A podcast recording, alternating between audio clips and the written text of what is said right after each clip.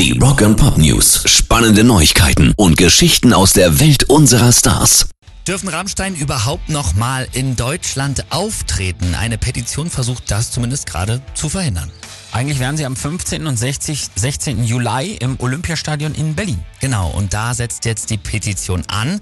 Weil das Olympiastadion nämlich dem Land Berlin gehört, ist die schwarz-rote Landesregierung zuständig und die Verfasser schreiben da, in Berlin haben wir gute Chancen, die Konzerte zu stoppen, denn hier gibt es eine ganz konkrete Handhabe über die Landesregierung.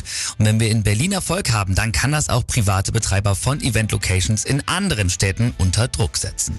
Der Petitionsausschuss muss sich laut Gesetz mit jeder Petition befassen. Wenn aber innerhalb von vier Wochen 50.000 Stimmen gesammelt werden, muss der Ausschuss diese Thematik einzeln bearbeiten. Mhm. Und die Verfasser dürfen sogar persönlich vorsprechen. Also wie viele Stimmen hat diese Petition aktuell? Gerade nochmal geguckt. 58.144. Gut, damit muss das Land Berlin sich damit auseinandersetzen und das muss es sowieso, denn auch der Antisemitismusbeauftragte der Bundesregierung Felix Klein hat die Konzerte in Berlin in Frage gestellt, weil eben das Land Berlin offiziell hier als Veranstalter agiert.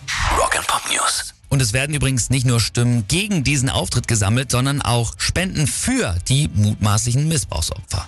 Denen drohen ja jetzt auch gerichtliche Konsequenzen. Die Anwälte von Till Lindemann haben diese Frauen ja ziemlich heftig unter Druck gesetzt. Genau dafür soll das Geld dann auch sein, um eben überhaupt die Möglichkeit zu haben, sich durch einen Anwalt vertreten zu lassen und dann halt die Geschichte auch mal vor Gericht erzählen zu können. Der Spendenanruf wurde unter anderem ja von Schauspielerin Nora Tschirner und Comedienne Caroline Kebekus mitbegründet. Genau. Habe ich gesehen, wie viel Geld haben die gesammelt? Das ist das Krasse. Innerhalb von nur drei Tagen haben sie über 650.000 Euro gesammelt.